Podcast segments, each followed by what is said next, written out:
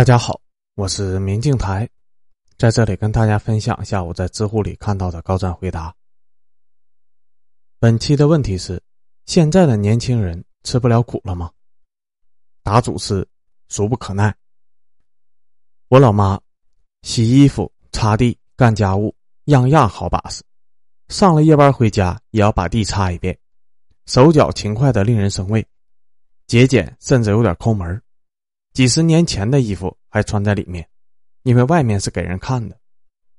从他今天的生活习惯就可以看出，他是吃过苦的，尤其是物资匮乏、资源匮乏、缺少洗衣机、扫地机等一系列的设备。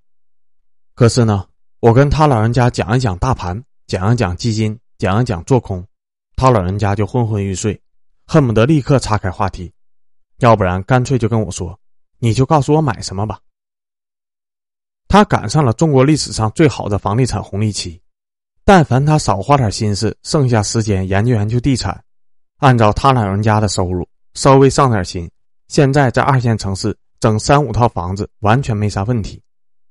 可是他宁愿花心思去省下那点水费电费，也不愿意研究一下经济形势。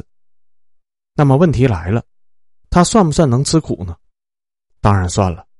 如果让我上完夜班还扫地洗衣服，我肯定是不干的，但是问题在于，我有洗衣机，我有扫地机器人，我挣的水钱、电钱完全没有问题。我为什么还要手动去扫地、洗衣服呢？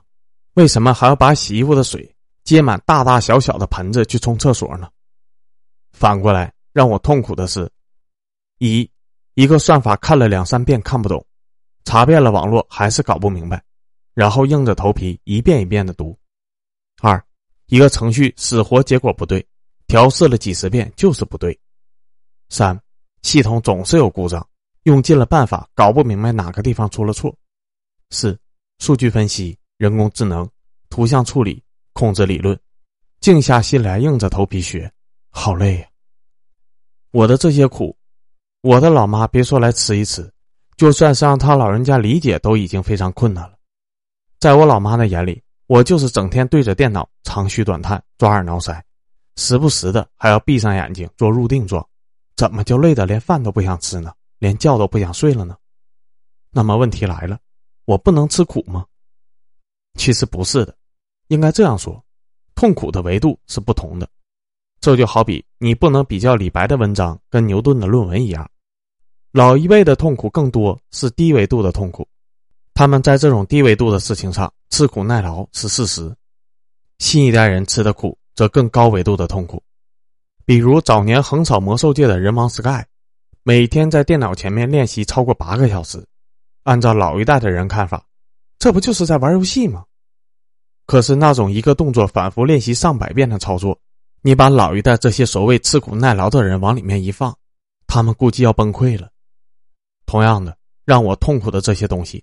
如果让我妈经历一下，我很怀疑她老人家能够坚持几天。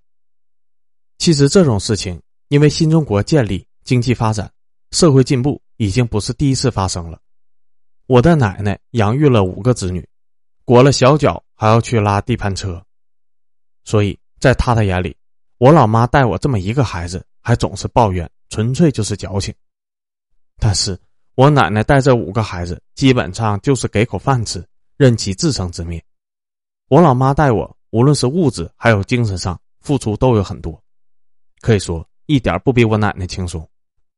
可是两代人因为不同的生活情景，一辈子都无法达成共识。因此，社会只要进步，年轻人必然在吃老一代的类似的苦上面不如老一代，因为社会进步了，吃跟老一代相同的苦，不可能获得老一代一样的成果。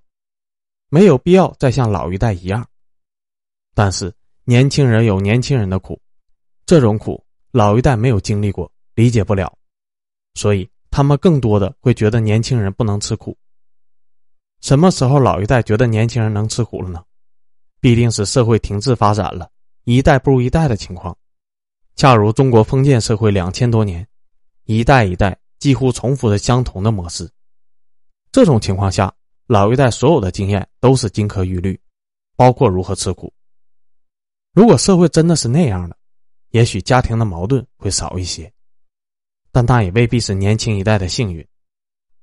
总之，既然我们有幸赶上了快速发展的时代，有幸有机会在同样的年龄，从见识和成就上超越父母，自然免不了要遭受父母的质疑和奚落。